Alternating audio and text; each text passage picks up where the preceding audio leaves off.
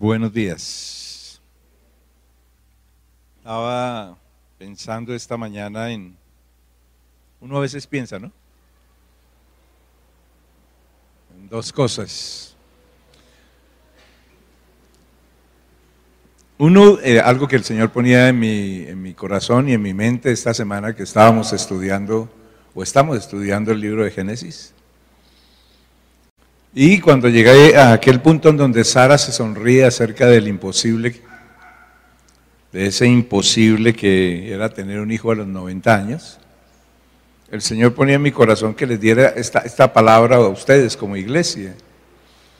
Y era aquello de lo que ustedes se han sonreído durante mucho tiempo y han creído que es imposible, ¿cierto? De aquí a un año, en el tiempo de la vida, Él lo hará. ¿Sí? Entonces, de aquí a un año estará en Austria.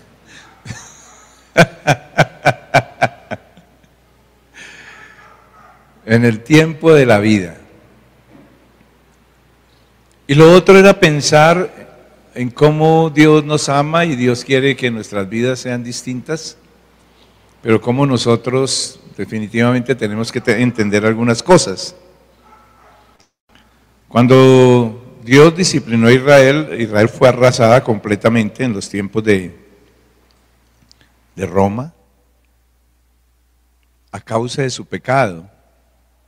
Pero lo interesante es que Dios, aunque le dio carta de divorcio a, Israel, Dios eh, siguió pensando en Israel, en su pueblo, y les prometió restauración y en lugar de abandonarlos y desecharlos, los fue recogiendo, unió pedazo con pedazo, restauró ciudad, pueblo y nación y hoy son una nación poderosa. El amor de Dios, eh, cuando entendemos el amor de Dios, entendemos un amor que restaura, un amor que reedifica, el verdadero amor no destruye, el, verdadero amor restaura y reedifica. Y eso es lo que hace Dios con nosotros. Y me impacta mucho porque definitivamente el amor de Dios es algo demasiado grande que tal vez nosotros no hemos llegado a comprender o, a entender en su, en su debida dimensión, porque es un amor infinito y demasiado grande. Ahora, uno de los problemas que, que quisiera que viéramos esta mañana, continuando eh, un poquito con un tema que estaba dando hace ocho días, es entender que la iglesia de hoy tiene un problema de identidad. La iglesia de hoy tiene un problema de identidad. Y es que Satanás se propuso, eh, se ha propuesto hacer el mismo daño que hizo en los tiempos de Daniel, ¿cierto? En los tiempos de Daniel, si ustedes van al capítulo 1, el rey da una orden. Acuérdense que nosotros vamos, eh, estamos yendo hacia el momento final de la historia y en el momento final de la historia Babilonia resurge con todo su poder, digámoslo así, ¿cierto? El, anticristo básicamente lleva el poder de Babilonia, de los neopersas, de los griegos y de los romanos. Y, estamos dirigiéndonos a ese momento de la historia y efectivamente pareciera, pareciera que, que sí, efectivamente la profecía se está cumpliendo, ¿no? ¿Qué hizo el rey de Babilonia cuando tomó a aquellos muchachos, cuatro muchachos de, Israel, que eran Daniel, ¿se acuerdan? Ananías, Misael y Azarías, y, los lleva a, su nación, pues hacer lo que, lo que siempre había hecho.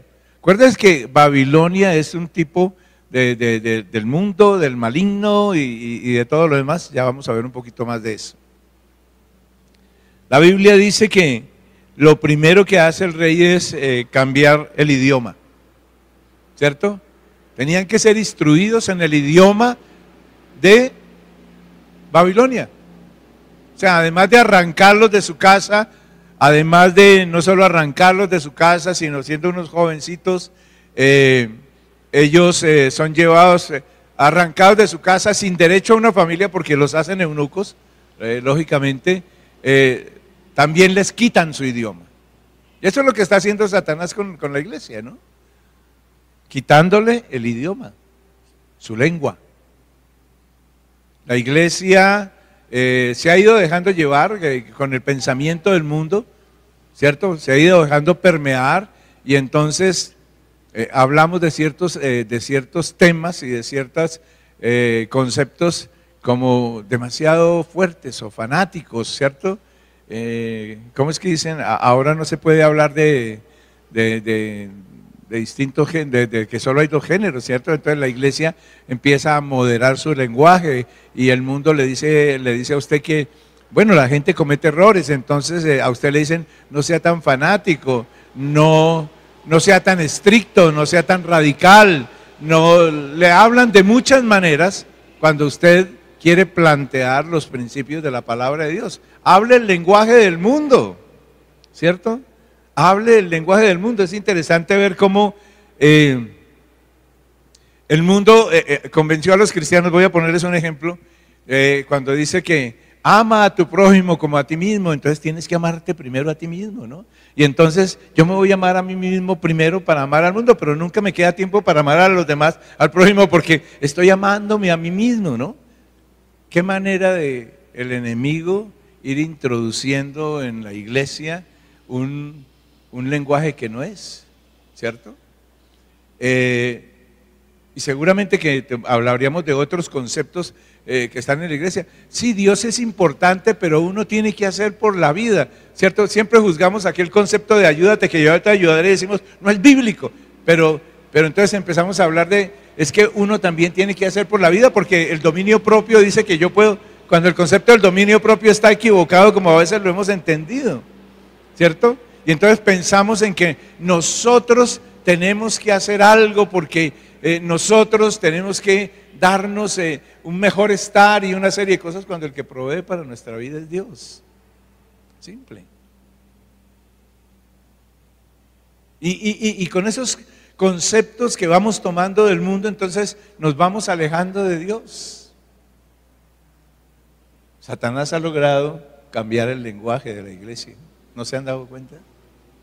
La alabanza es hermosa cuando toca las emociones, pero la alabanza no es el fruto de labios que honran su nombre. Yo, tal vez los que me conocen saben que yo critico mucho eso de que, uy, la alabanza estuvo linda. ¿Por qué estuvo linda? Ay, es que uno se sentía en el cielo. Perdóname, debe ser tan pendejo, ¿cierto? Y perdone que use esa expresión, pero es verdad. No es porque tocó mi corazón, las fibras de mi alma, ¿cierto? Pues para eso si quiere le mando una serenata y ya. La alabanza es hermosa cuando es sale del corazón de la gente su gratitud al Señor. Vaya a cualquier iglesia, pare, le digo cuántos de ustedes quieren alabar a Dios y todos dicen, gloria a Dios, pastor, no dicen las iglesias, ¿no? A mí no vayan a decir así. Eh, porque cuando uno dice, vamos a dar un testimonio de lo que Dios ha hecho en su vida, uno puja, puja para que pase alguien. Y esa es la alabanza. La alabanza es cuando uno está agradecido, reconoce los hechos de Dios, los actos poderosos de Dios, reconoce sus virtudes, reconoce su grandeza. Y la adoración no es la música eh, tipo, tipo bolero, eso no es adoración. La adoración es cuando viendo yo su grandeza, yo me rindo y le digo, mi vida es tuya, Señor. Y así es todo en la iglesia hoy. La iglesia considera que eh, compartir de Cristo, como que vamos hasta dejándonos amilanar por el mundo y compartir de Cristo se, ha vuelto algo que como que toca, ¿no? Toca. ¿Sabe por qué? Porque definitivamente usted no ha comprendido nunca el amor de Dios. Y lógicamente, como usted no ha comprendido el amor de Dios, uno solo habla de aquello que ama. ¿Sí? Algunos hablan de su carro, de su posición, de su puesto. Cuando, ¿Sabe que sus labios, sus labios denotan lo que usted ama? Ahora le decía, le decía a Rodrigo hace un momento, la posición corporal a ti te dice muchísimo. Él se ríe apenas. La posición corporal de las personas a uno le dice un jurgo, ¿cierto? ¿Ustedes han visto a alguien en la alabanza que está, que está pletórico y tomado por el Señor? Qué alabanza, ¿no? Usted no está alabando, usted está ahí presente, de, cuerpo presente, pero de alma ausente. Entonces, la iglesia en general se ha acomodado al mundo, eh, la iglesia es un eh, eh, aditamento más de, del menú de su vida, ¿cierto? Eso, eso, hacen las buenas familias, van a la iglesia, pero yo le digo a usted, ¿usted por qué está hoy aquí? ¿Por qué vino? Ahora alguno me dice, ay Oscar, uno viene y es que alabar al Señor, usted viene aquí a enfrentarlo a uno que hay. ¿A qué vino? Pues sí, ¿por qué vino? ¿Por qué vino usted? Ah, porque hoy nos tocaba, era el segundo domingo del mes, ¿cierto? Casa de oración. Y ustedes en Bejucas y no venimos. Ah. Nuestro lenguaje, nuestro lenguaje cambió. Nuestro lenguaje no es de pasión por el Señor. Nuestro lenguaje no es de, tú lo eres todo para mí, ¿no? ¿No? ¿Sabe por qué? Porque realmente Dios y su palabra no son una convicción profunda en nuestra vida. Entonces, lógicamente, no estamos dispuestos a darlo todo por el Señor. No, en manera alguna. Satanás logró cambiar nuestro idioma, nuestra lengua. ¿Qué más hizo el, señor Nabucco? Nabu quiere decir hijo del dios Marduk, ¿no? O sea que Nabucodonosor era algo así como, como, algo así como el faraón en Egipto, alguien que tenía, era medio dios. Pues cambió el pensamiento, ¿no? Cambió la, dijo que les enseñen la literatura, la historia de Babilonia a estos jóvenes quería cambiar su, su, su, su, cosmovisión, su manera de ver el mundo. Así dice en el capítulo 1, ¿no? Muchachos en quienes no hubiese tacha alguna de buen parecer, enseñados en toda sabiduría, sabios en ciencia, de buen entendimiento, idóneos para estar en el palacio del rey. Y le señaló el rey ración para cada día de su comida y todo esto, ¿no?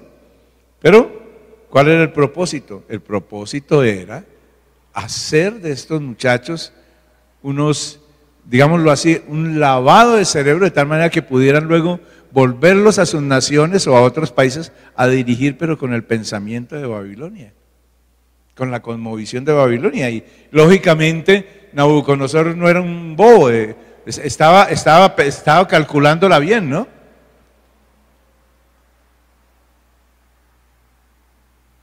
Eso, e, eso, ¿cómo lo llamaríamos en el mundo de hoy, no? La penetración cultural. Ah, no voy a decir que es de izquierda o de derecha, no, eso no es el cuento. El cuento es cuando yo logro cambiarle la cultura a una nación. Y en este caso, cuando yo logro cambiarle la cultura a la iglesia. Y la iglesia ha cambiado de cultura y su manera de ver el mundo es distinto. Y su manera de, entender el mundo es distinto. Y, y, la iglesia misma se ha vuelto, se ha vuelto flexible ante las cosas del mundo y, y, lógicamente Dios no es tan importante. El hombre es importante. Eso representa a Babilonia, ¿no? Babilonia, eh, eh, entre los babilonios, la tecnología, el conocimiento. Babilonia es el imperio más grande que ha habido sobre la tierra, lo dijo el mismo Dios. Y entonces en Babilonia eso era lo importante. Y eso es lo que dice Nabucco, ¿no? Por allá en el capítulo 2, ¿no dice? Esta es la Babilonia que yo construí. Y así quería que el mundo pensara y todas las naciones que, subyugaba pensaran, pensaran como ellos y vieran, tuvieran una cosmovisión del mundo como ellos la tenían y punto. Él sabía hacer su trabajo, ¿no? Ellos querían partidarios, no extranjeros. Oh, querían partidarios, no extranjeros. ¿Cierto? Para que lo representaran después. Y eh, Daniel, eh, ellos querían mandar a esa gente otra vez a sus países a gobernar, pero Daniel y sus amigos son tan capaces que ellos, ellos dicen, no, estos tipos los, los dejamos aquí porque esta gente es, es mejor que los demás. Y entonces lo otro que hizo fue cambiarles el nombre. Cambiémosles el nombre. Daniel quería decir, Dios es mi juez, ¿cierto? Eh, Ananías quería decir, cuando él dice Dios es mi juez, es Dios gobierna las naciones, como dice en el Salmo 96. Cuando alguien decía Daniel en el lenguaje, ¿cierto? Ellos entendían, y los babilonios también entendían, que el Dios de Israel era el juez de las naciones. Entonces dicen, no, no, no, no, hay que quitarles el nombre, ¿cierto? Entonces, eh, entonces algunos, algunos dicen, eh, hoy en día ya ni siquiera quieren llamarse cristianos, ¿no? Porque o, aceptan ser cristianos al estilo del mundo, ¿no? Como cualquier cristiano, como así como cuando hay cristianos, cualquier cristiano. Estoy yo como el cuentachistes. Ananías, cuando nombraban a Ananías en el lenguaje de ellos es el Señor muestra su gracia. O cuando nombraban a Misael, que quería decir quién es como Dios, como el Dios de Israel. O como cuando llamaban a Azarías, el Señor es el que me ayuda. Y era todo, sus nombres determinaban toda una serie de pensamientos, ¿cierto? Entonces el rey dice, pues si yo dejo que esta gente siga mentando su nombre, entonces los otros le van a preguntar, ¿cómo así que Dios es el, eh, el que te ayude? Y entonces, y entonces los dioses de Babilonia, entonces nuestra cultura, ¿dónde queda? No, hay que quitarles el nombre. Y a eso vamos, ¿no? En algún momento eh, e, esos nombres extranjeros van a quedar prohibidos, ¿no? La Biblia la han ido sacando, ¿cierto? Eh, los principios de la palabra hay que irlos sacando. Eso es lo que estamos haciendo en nuestra cultura. Y los cristianos estamos aceptando, y aún entre nosotros, ¿no?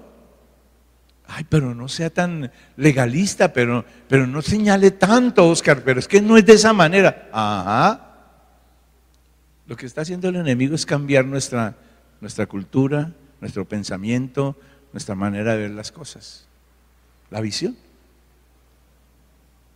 Entonces a Daniel le ponen Belsasar, que quiere decir que Bel me proteja, ¿no? El Dios de los, el Dios de los, de los babilonios. Y a Ananías le ponen Sadrach, como que quiere decir mandato de, de Akur, o Akud, que es el dios luna, ¿no? Mandato de, uno de sus dioses. Y a Azarías le ponen a, a Abednego, servidor de Nub, eh, de Nubú, que era el hijo de, de, Marduk, el gran dios de los babilonios. Y a, Misael le ponen Mesac, eh, que quería decir quién es como Dios, y, y Mesac quiere decir quién es como Akú, el dios luna. ¿Dónde estaba fundada Babilonia? ¿O dónde comenzó Babilonia? Según Génesis 11, comenzó en Babel. De ahí viene su nombre. ¿Y qué quería decir o cuál fue el problema de, de Babel? Su ideología, su manera de pensar. Yo le hago una pregunta a usted antes de seguir adelante. ¿Cuál es su manera de pensar respecto de la vida cristiana? Honestamente, piénselo. ¿Cuál es mi manera de pensar respecto de la vida cristiana? No de la iglesia, porque la iglesia no es la vida cristiana.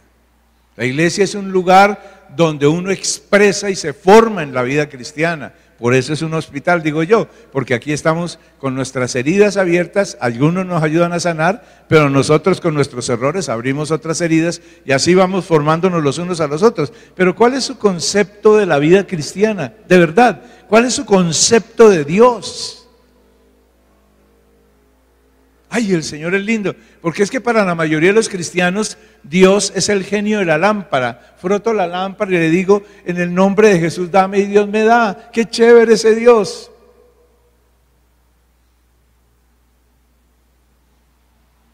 Y llegamos a un punto donde no, solo es eso, sino los principios de la Biblia valen cinco porque, como enseñamos algunos, que, ¿cómo es que es? Nosotros vivimos por la gracia y no por la ley. Qué pena, la ley se cumple. Cada día me convenzo más de eso. Lo que, lo que, lo que Jesús dijo es que la salvación es un regalo de Dios, ¿cierto? Y que Él pagó en la sentencia de la ley, que era morir a consecuencia de la violación de la ley, pero nunca dijo que la ley había que violarla, ni autorizó para violar la ley. Ah, pero como nosotros no vivimos sino por la gracia, lero, lero, hagamos todo, la gracia es la gracia, y yo puedo hacer de todo y verá que no me va a pasar nada. Ajá, ¿está seguro? Porque la ley se cumple. Y, y si usted y yo pecamos, las consecuencias se dan, punto. La ley se cumple. Dios es Dios, soberano, majestuoso, grande, glorioso, magnífico, omnipotente, omnisciente, sabio, justo. Y sus principios se cumplen. Ay, Oscar, pero no nos han dicho que uno, la salvación, sí, la salvación es por gracia. Pero Satanás ha logrado cambiar la ideología de los cristianos como hizo Babilonia, o quería hacer Babilonia con aquellos jóvenes. Y entonces los el mundo y la iglesia, qué pena tener que decirlo, el mundo y la iglesia cayó en el pecado de Babel. ¿Ustedes se recuerdan cuál fue el pecado de Babel? ¿Cómo, cómo dijeron los, los, de Babel? Hagámonos un nombre. ¿Sí? Y eso es en lo que andan metidos todos. Para eso la gente viene a la iglesia, perdónenme. Para que Dios les ayude a hacerse un nombre. ¿Qué implica hacerse un nombre? Que me vaya bien, que yo todo lo tenga, que en todo yo sea próspero, que yo sea exitoso, que Dios cumpla mi sueño. Pero ninguno está pensando en obedecer a Dios. Entonces, lo que ellos buscaban era una identidad aparte de Dios. Hagámonos un nombre. No quiero tu nombre, Dios. No quiero tu nombre. Yo quiero hacerse mi, hacerme mi propio nombre. Y eso es lo que Babilonia quiere meter en estos jóvenes, ¿no? Y eso es lo que el mundo quiere meter en nuestras vidas. Y eso es lo que el mundo hasta cierto punto ha logrado para permear en nuestras vidas y en nuestras iglesias.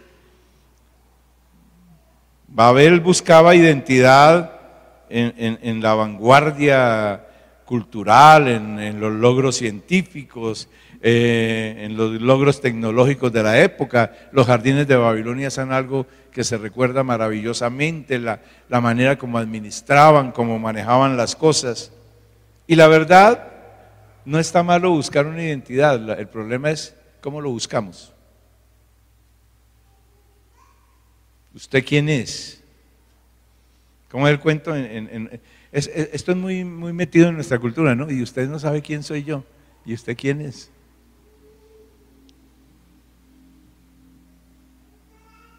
Lo que buscaba Satanás a través de Nabucodonosor era acabar con la identidad de estos jóvenes. No está mal usar la, la ciencia, la arquitectura y la ingeniería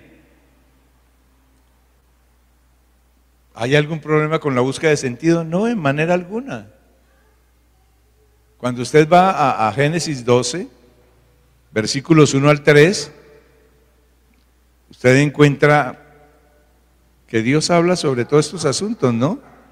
Y, es bien interesante como él habla allí, ¿no? Miren. Pero Jehová había dicho a Abraham, vete de tu tierra y de tu parentela y de la casa de tu padre a la tierra que te mostraré y haré de ti una nación grande y te bendeciré y engrandeceré tu nombre y serás bendición. Bendeciré a los que te bendijeren. Dios quería darle un sentido y una identidad a Abraham. Dios quiere darle una identidad a sus hijos.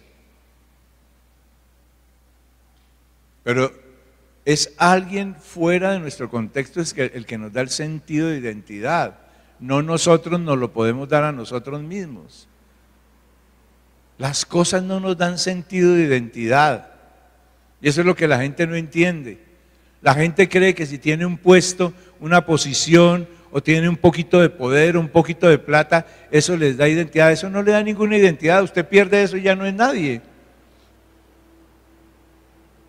A veces yo me río de los, de los comunicadores, ¿no? Tengo un muy mal concepto de los comunicadores, pero con todo el respeto. No todos serán así, pero yo digo que, ellos se sujetan a, lo que sus patrones les digan, ¿no? Esa es la verdad en, nuestro mundo, ¿no? No todos, ¿cierto? Y entonces ellos hacen lo que a ellos, lo, eh, lo que a ellos les ordenan, punto. Y entonces hablan, hablan, de, hablan de, muchas cosas, pero a la final realmente tienen convicción de eso que están hablando.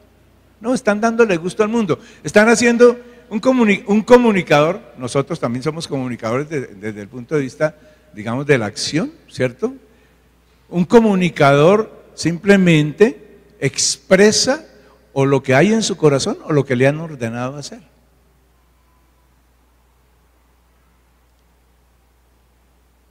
Y, cuando usted habla, como expresa sus convicciones.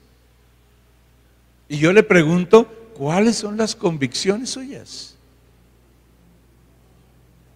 ¿De qué está usted convencido? ¿O el enemigo logró, de qué, de qué logró convencerlo el enemigo con respecto a la vida cristiana? ¿Cómo ve usted la vida cristiana? ¿Se dejó engañar por, por Nabucco y sus huestes de Babilonia? ¿Usted sabe quién es realmente? ¿Usted tiene un claro concepto de sí mismo? Porque, porque vivimos, vivimos exaltando lo que no es.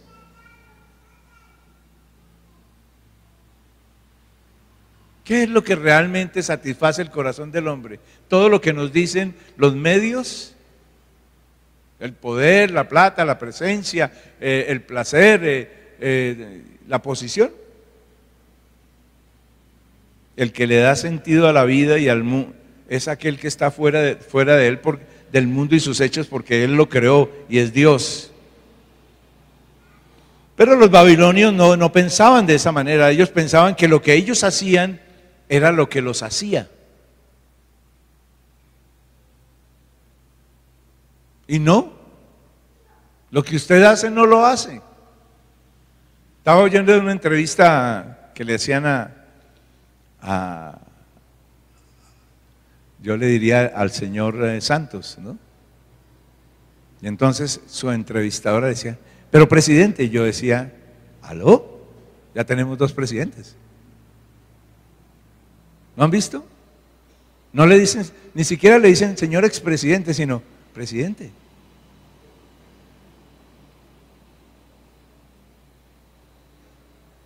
queriendo exaltar a una persona, sobarle el lomo o qué? Oscar, pero fue, fue, y fue, se llama pasado, que yo sepa, en el lenguaje. Y si fue pasado, ya no es. Presidente Uribe, ¿usted qué piensa? No es presidente. Presidente, usted no es presidente, señor Santos, usted es señor Santos, ya. Pero el mundo, el mundo trata de acomodar las cosas de tal manera que, ¿por qué? Porque el mundo fue permeado por el concepto de Babilonia y creer que las cosas nos hacen es lo que la misma iglesia ha llegado a hacer también, creer que las cosas nos hacen. Y por eso miramos a Dios como lo miramos y simplemente lo miramos como el sirviente de nuestras vidas, pero no como el Señor de ellas. Eso es lo que quería Nabucco. Cuando la gente lee Hebreos 11, si quiere leerlo después del 8 al 16, dice que Abraham miraba la ciudad celestial. ¿Cierto? Nabucco quería que miraran la Babilonia terrenal. Y Dios por eso sacó a Abraham de, de, ese sector, precisamente, ¿no? Los babilonios confiaban en ellos, en su fuerza, en su capacidad para tener identidad. Abraham aceptaba que su sentido de identidad se lo había dado Dios. Él confiaba en el Señor. Él confiaba, su fe era el principio básico y es el principio básico de la Jerusalén celestial.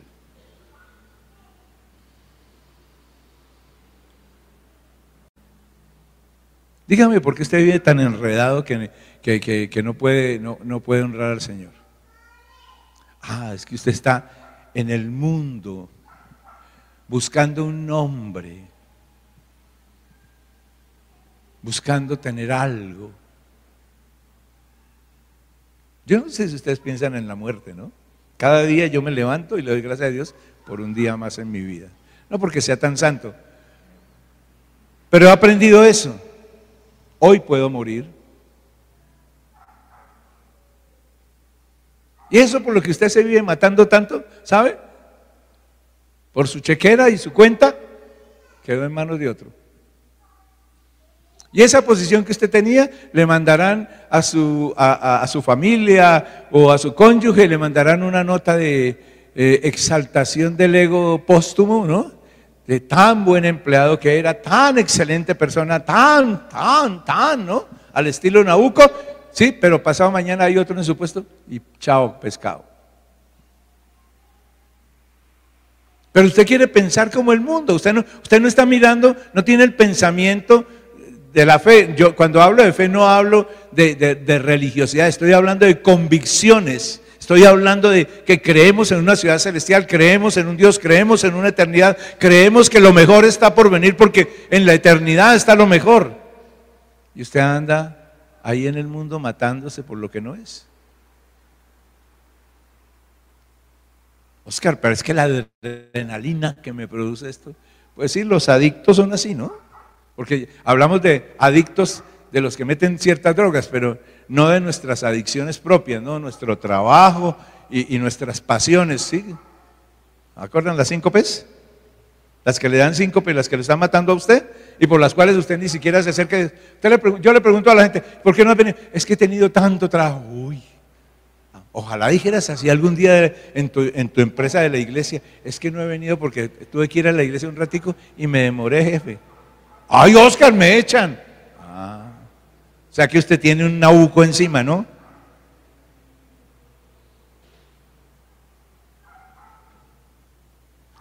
Dios no se opone a las ciudades ni, ni, a una, ni a una vida cómoda en la vida de las personas. La cuestión radica en el sentido, en el por qué. ¿Por qué usted quiere eso? Dígame por qué, por qué usted se mata como una bestia. Porque los que se matan para construir su Babilonia son como Nabucco. Y a Nabucco le gritaron desde el cielo, bestia. ¿Sí? Entonces, dígame, ¿por qué usted se mata tan? Bueno, no lo voy a ofender. Como un burro. ¿Por qué trabaja tanto como un burro, no? O yo bestia. Pero bueno, ¿por qué se mata tanto? Porque el mundo le metió en su mente que la identidad suya se la da su posición, su plata, su poder, y que eso le da prestigio, y entonces eso le da a usted placer, sentirse grande.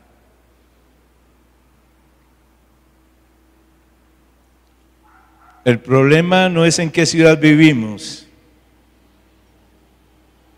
sino para qué ciudad vivimos. ¿Para Babilonia o para la Jerusalén celestial. ¿Cuál es la concepción de la vida en usted? Dígame, ¿qué es lo que le da sentido a su vida? ¿Qué es lo que le da un significado, un propósito? Dígame, ¿cuál es el propósito de su vida, por favor?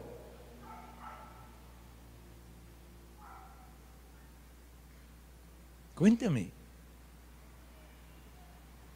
¿Por qué vive usted? Es que Nabucco quería cambiarle el coco a, estos jóvenes. Lo que pasa es que no lo logró porque ellos estaban bien anclados en, el Señor. Ellos estaban anclados en la palabra, ahí sí como dicen, el verbo de Dios, que es la palabra, que es Cristo mismo, ¿cierto? Y, ellos tenían una, una manera de pensar definida. Siendo tan jóvenes, habían determinado su manera de pensar y su manera de actuar. Pero lógicamente el enemigo está en, dándoles eh, todo el, todo, digamos, toda la varilla del mundo. La raza humana vino de Dios y debería estar para eh, entender que debe glorificar a Dios, que el sentido de la vida se lo da a Dios, que fuimos hechos a la imagen de Dios, que vivimos para Él. Precisamente por eso la palabra, que es el verbo de Dios, Cristo el Señor, se hizo hombre, para que pudiéramos eh, oír de su boca y ver en su vida cómo se vive eh, para darle sentido a la vida. Nabucodonosor quería quitar el sentido de la vida a estos jóvenes. Y el único sentido para ellos sería eh, Babilonia, ¿no?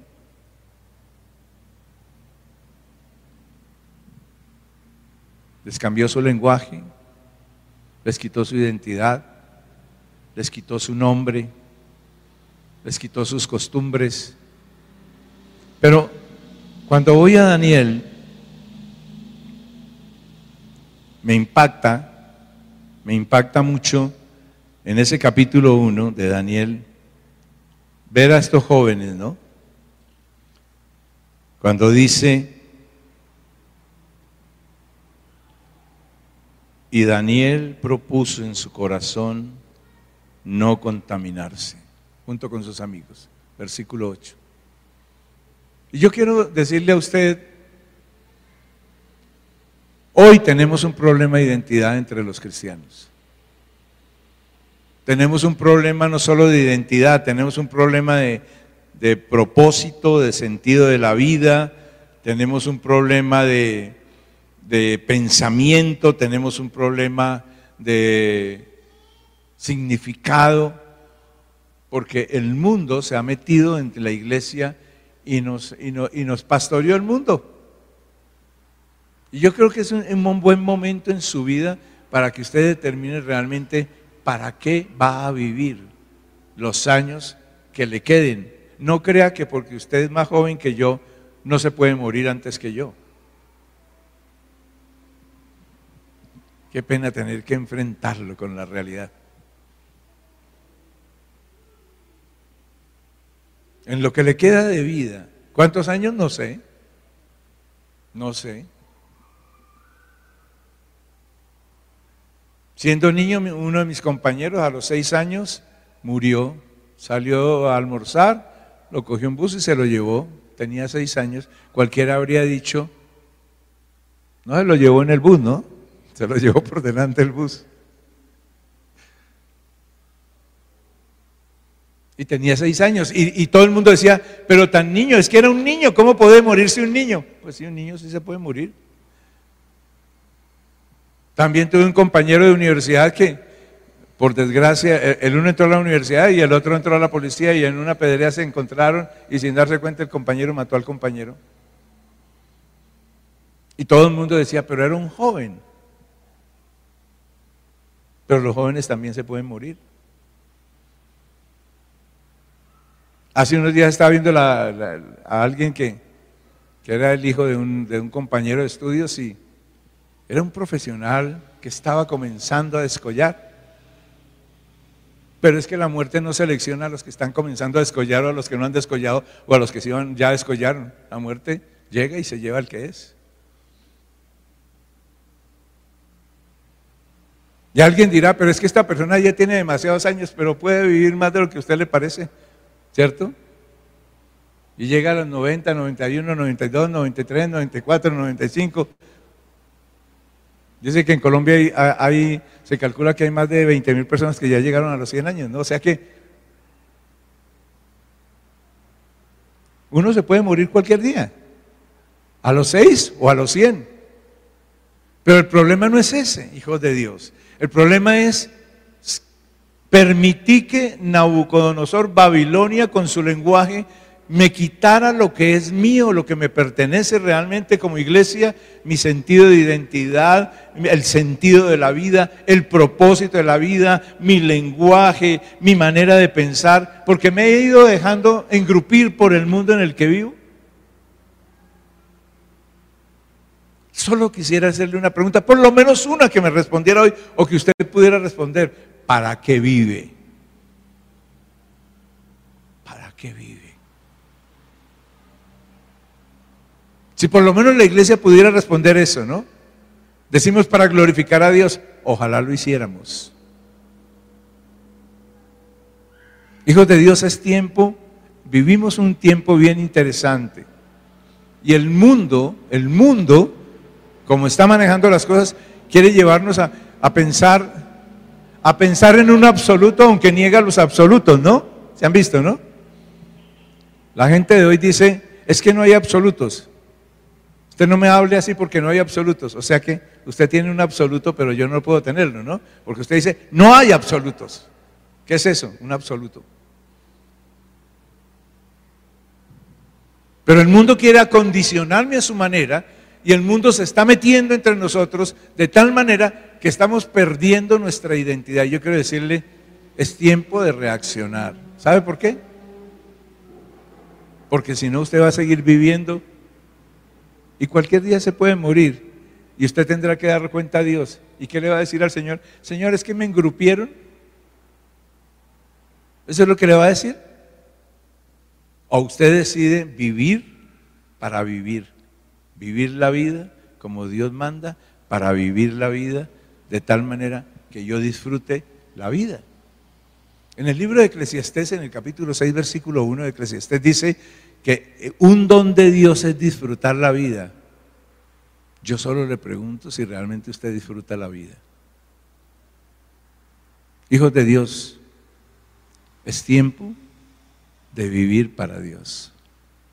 Ustedes deciden.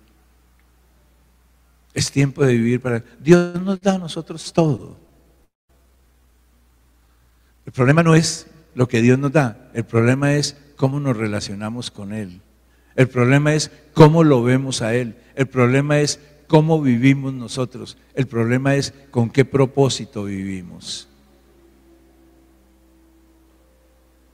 Ustedes deciden. Ustedes deciden. Ustedes deciden si van, como, como hizo Daniel, ¿no? Daniel propuso en su corazón no contaminarse y fue el hombre más, yo diría, el poder detrás del trono en Babilonia, fue el hombre más poderoso de su tiempo, porque Nabucodonosor y los reyes que estuvieron con, con él se dejaron guiar por él, porque era un hombre sabio que había puesto su esperanza y su confianza en Dios, había decidido vivir de acuerdo a los principios de Dios y en, ese caminar con Dios fue un hombre al cual todos los buscaban, como le dice la, mamá o la abuela, de, perdón, de Belsasar cuando le, dice, quiere conocer el secreto de, eso que usted está buscando, llame a un hombre sabio que hay aquí en este, este lugar que se llama Daniel, se llama Belsasar también, ¿no? Eh, que era Daniel. Ojalá que usted sea llamado por el mundo por causa de la sabiduría que Dios ha colocado en su vida, no humana, de la sabiduría para vivir y no que usted ande pidiéndole canoa o pidiéndole cacao al mundo. Usted decida. Pero quiero decirle, vivimos tiempos peligrosos y es tiempo de buscar a Dios. Es tiempo de asumir nuestra verdadera identidad. Es tiempo de vivir como el Señor nos manda a nosotros. De vivir para qué? Para aquello que Dios nos colocó, ¿no? Acuérdense de las tres palabritas, ¿no? Amar, servir y dar. ¿Por qué? Porque nosotros ya tenemos. Porque nosotros ya somos. Porque nosotros ya poseemos. Ay, pero no sea tan místico, Oscar. Usted decida, no es mi problema, es su problema usted determina. Pero después no le eche la culpa a Dios, ¿no? Que los cristianos somos chistositos, ¿no? Hacemos lo que nos da la gana, ¿no? Nos metemos en los líos y después la culpa es de Dios. ¿Cierto? Señor, pero es que usted, ah, la culpa es de Dios. ¿Por qué Dios permite esto, Oscar? Ah, la culpa es de Dios. ¿Por qué Dios lo hizo, no? ¿Cuál es el amor de su vida?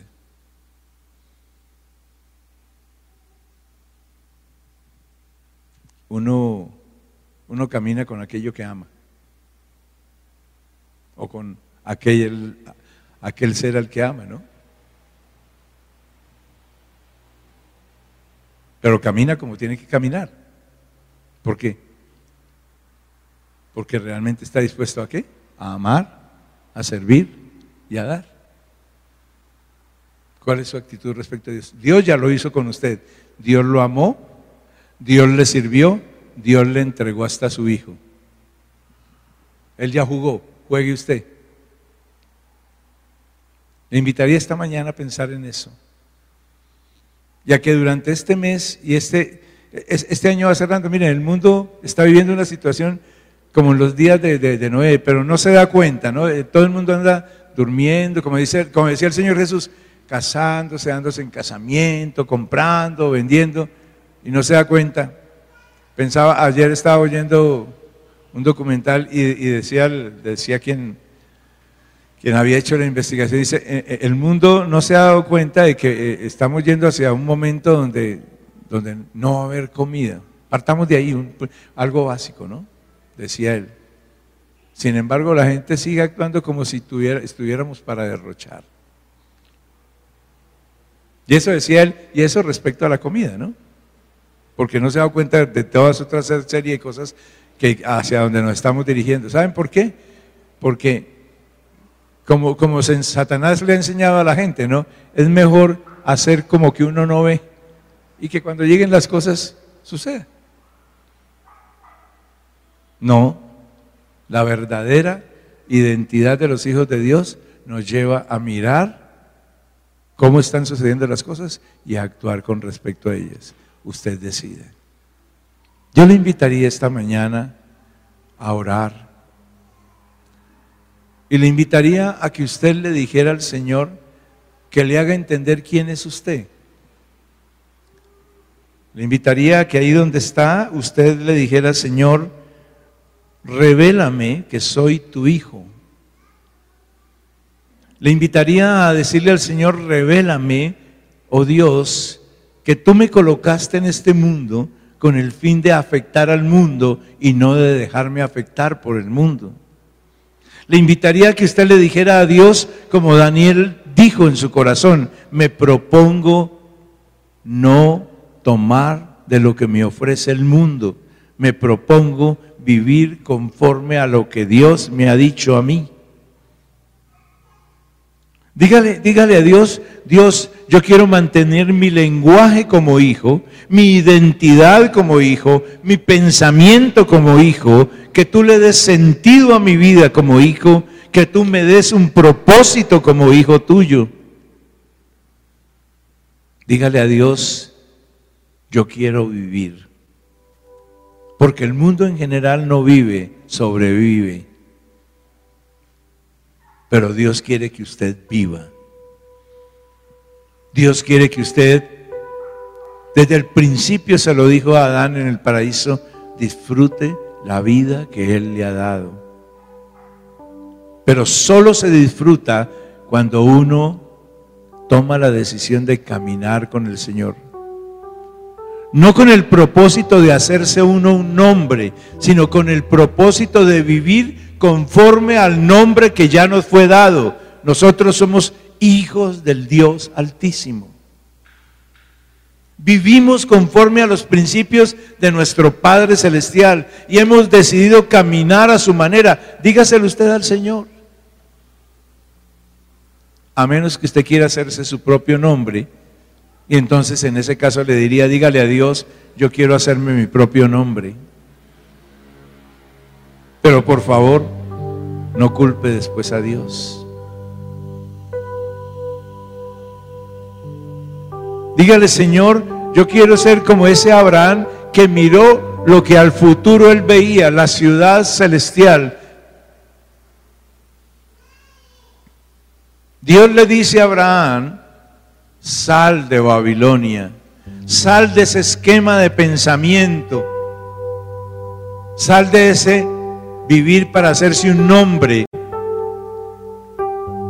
y ven a lo que yo te mostraré, porque yo te daré un nombre. Dios cambió el nombre de Abraham por Abraham. Dios le dio un nombre a Abraham, padre de multitudes, padre de naciones. Dios engrandeció a Abraham. Cuando Abraham decidió caminar de la mano de su Padre Celestial. Usted también puede hacerlo. Esta mañana puede decirle, Señor, yo quiero caminar de la mano tuya como lo hizo Abraham, de tu mano, papá Dios. La Biblia dice que Abraham al final de sus días y en la historia nos muestra, fue padre de naciones. Y si leyó el devocional de esta semana, recordará aquella expresión de, de, un rey que le dice, yo sé que Dios está contigo porque tú eres bendecido en todo. Acuérdate de mí y de mi descendencia, le dice ese rey. Era evidente que Abraham era un hombre distinto.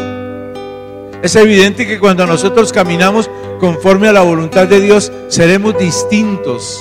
Cuando caminamos para Él y vivimos para Él y lo honramos a Él y le servimos a Él.